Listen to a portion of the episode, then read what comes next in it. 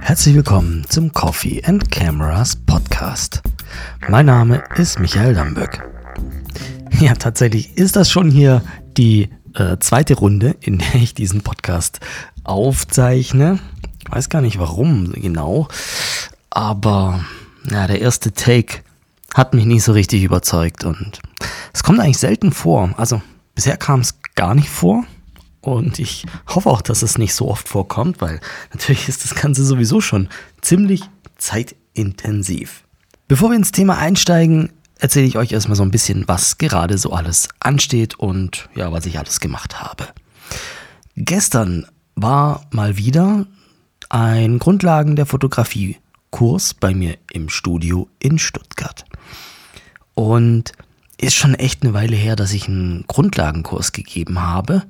Und wenn ich sage eine Weile, dann muss ich sagen, vielleicht fünf Wochen, sechs Wochen, maximal sechs Wochen, weil diese Kurse eigentlich sehr, sehr regelmäßig stattfinden. Also äh, teilweise sogar wirklich viermal, fünfmal im Monat sogar.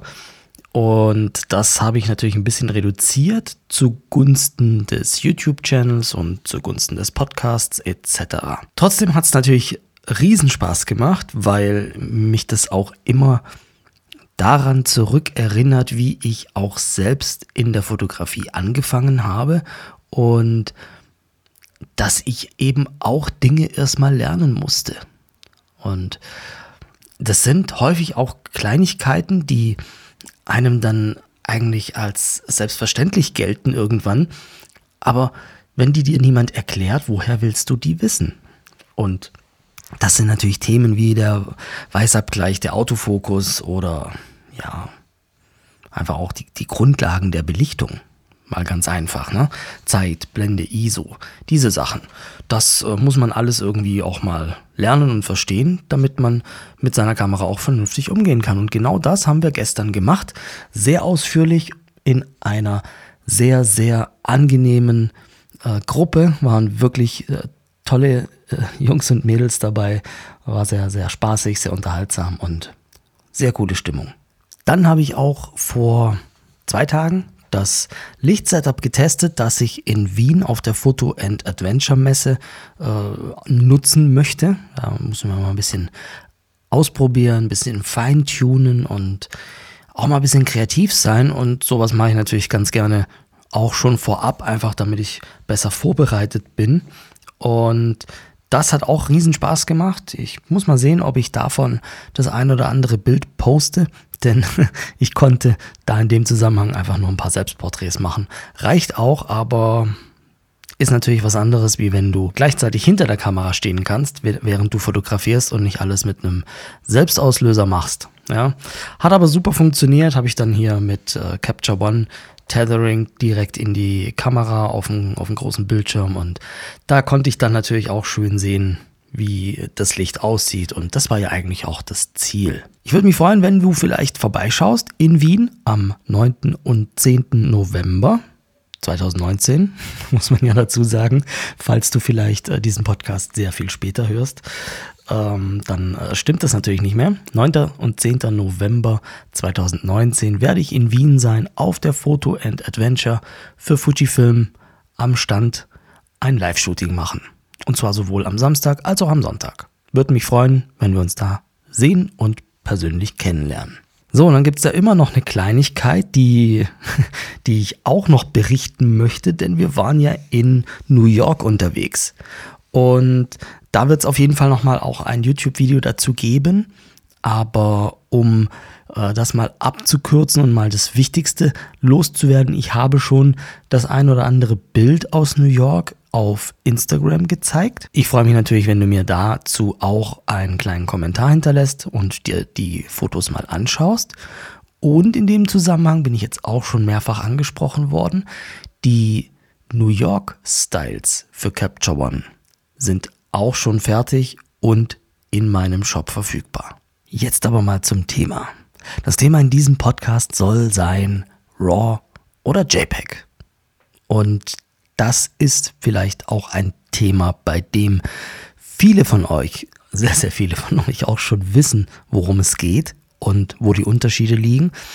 Aber ich bin mir sicher, nicht jeder weiß es, denn ohne Witz, einmal die Woche mindestens werde ich das gefragt.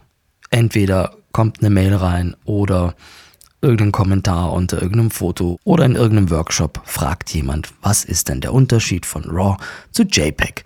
Und damit ich das nicht immer jedes Mal persönlich selbst ausführlich beantworten muss, gibt es das Ganze jetzt einfach mal als Podcast-Episode und dann kann ich in Zukunft auf diese Episode verweisen. Und du kannst natürlich auch gerne auf diese Episode verweisen, wenn dich mal jemand zu diesem Thema fragt und du keine Lust hast, das selbst persönlich ausführlich zu erklären.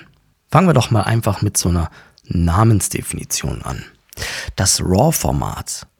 RAW heißt ja roh. Und roh heißt im digitalen Zusammenhang nicht, dass es nicht gekocht ist, sondern dass es einfach nicht verarbeitet ist. Mit anderen Worten, das RAW-Format kannst du in der Form, in der es die Kamera erzeugt, erstmal nicht für weitere Zwecke nutzen. Es muss konvertiert werden, es muss verarbeitet werden.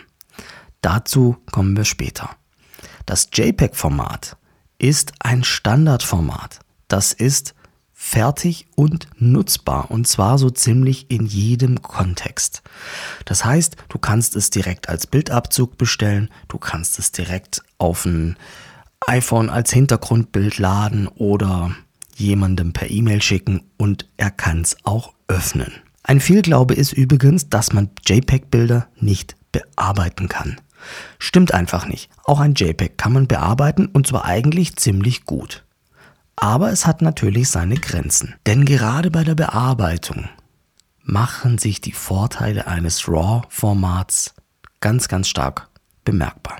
Jetzt sagst du vielleicht aber, hey, Bildbearbeitung ist für mich sowieso nicht interessant, weil ich habe keine Zeit, ich habe keine Lust, das ist mir zu kompliziert. Das verstehe ich, aber vielleicht hast du ein Bild gemacht auf irgendeiner Reise, zum Beispiel vom Grand Canyon oder äh, am Taj Mahal oder was auch immer, ja, irgendwas richtig, richtig Tolles. Und du möchtest es dir vielleicht in zwei Jahren in schön groß als tolles Bild ins Wohnzimmer hängen dann bist du froh, wenn du damals in RAW fotografiert hast. Denn jetzt wollen wir mal ein bisschen über die Bildbearbeitung sprechen. Jetzt hast du schon das Wort RAW-Converter gehört.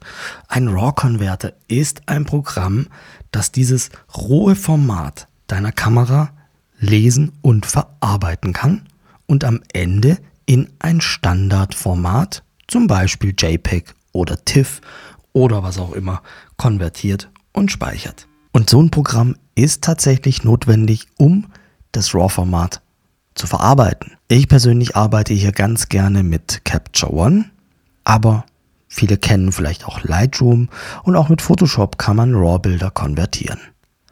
Aber, was viele auch nicht wissen, die meisten Kamerahersteller liefern auch einen RAW-Converter mit der Kamera mit. Der ist natürlich nicht so gut wie eines dieser kommerziellen Produkte, aber Warum nicht? Damit kannst du starten und kannst mal deine ersten Erfahrungen sammeln. Jetzt machen wir das mal an einem konkreten Beispiel. Und zwar aus der Landschaftsfotografie.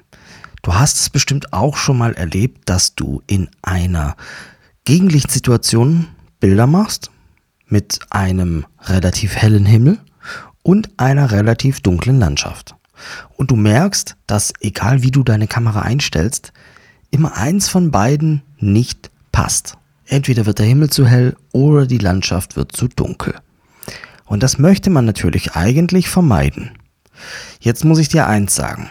Wenn du in JPEG fotografierst, wirst du das in vielen Fällen nicht lösen können. Denn das Potenzial, das deine Kamera hat und die Anzahl der Farbabstufungen, die dein Kamerasensor sehen kann, die kannst du in ein JPEG-Format nicht reinbekommen. Deswegen macht es Sinn, das in RAW zu fotografieren. Beziehungsweise generell in RAW zu fotografieren, denn häufig weiß man ja vorher nicht, welche Probleme im Anschluss auftauchen. Das bedeutet, du kannst im RAW-Converter im Anschluss wunderbar dunkle Bereiche aufhellen und helle Bereiche wiederherstellen, obwohl die eigentlich in deinem Bild schon weiß waren. Diese Anpassungen, also Wiederherstellung der Lichter und Aufhellung der Schatten, die kann man natürlich auch mit einem JPEG machen. Aber es sieht bei weitem nicht so gut aus. Und der Grund ist, dass ein JPEG maximal 256 Helligkeitsabstufungen zwischen der dunkelsten und der hellsten Tonwerte abbilden kann. Und deine Kamera kann eben weitaus mehr. Ja, abhängig von der Kamera, nennen wir einfach mal eine pauschale Zahl, kannst du davon ausgehen, dass du dort mindestens 4000 Helligkeitsabstufungen unterscheiden kannst. Also deine Kamera kann das unterscheiden und sie kann es nur abspeichern, wenn du RAW einstellst. Ein weiterer Vorteil vom RAW-Format ist, dass du den Weißabgleich ganz bequem im Nachhinein machen kannst.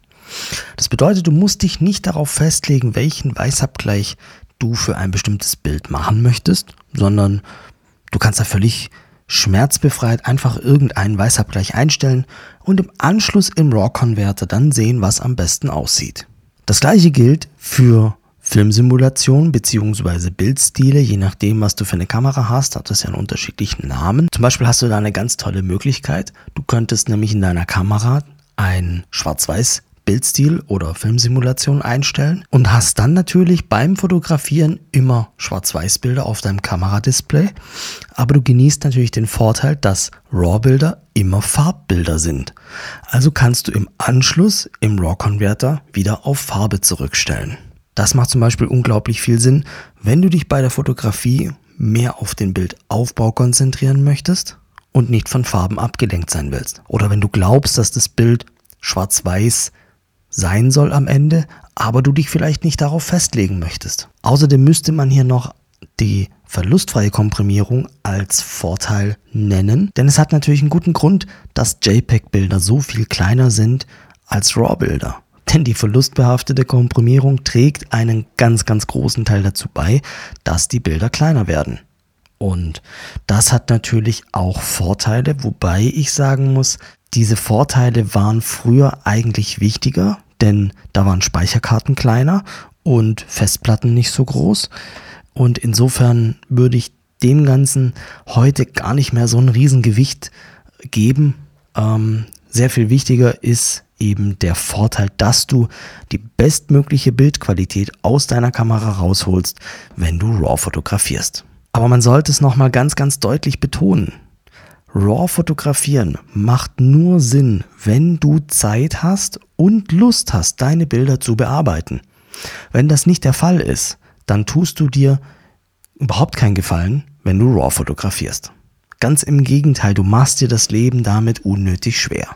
Deswegen würde ich dir auf jeden Fall empfehlen, teste natürlich mal das RAW-Format. Ähm, du solltest das für dich selber entscheiden, ob das für dich gut oder schlecht ist, beziehungsweise ob du einen Unterschied siehst oder nicht, damit du auch einschätzen kannst, wie wichtig das Thema für dich ist oder vielleicht mal in Zukunft werden kann.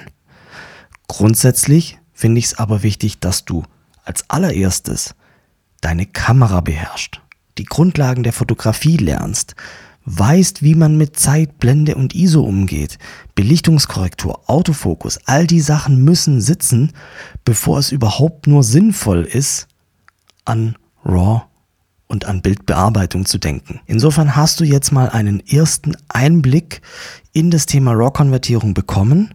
Wenn du sagst, hey, das ist mega interessant, da möchte ich mehr darüber lernen, dann würde ich dir unbedingt empfehlen, besuch meinen YouTube-Channel, denn dort gibt's haufenweise Videos, in denen du sehr, sehr viel über die RAW-Konvertierung lernen kannst. Und wenn dir das noch nicht reicht, dann ziehst du dir in meinem Shop noch das äh, Capture One Videotraining rein und dann bist du richtig fit in der RAW-Konvertierung deiner Bilder. So, das war's schon wieder für diesen Podcast. Ich freue mich, wenn ihr mir bei iTunes eine kurze, aber auch ehrliche Bewertung hinterlasst. Und wenn ihr gerne eure Fragen im Podcast beantwortet haben möchtet, dann sprecht mir auf die Mailbox. Die Nummer ist 0711 96 88 2959. Danke und bis zum nächsten Mal.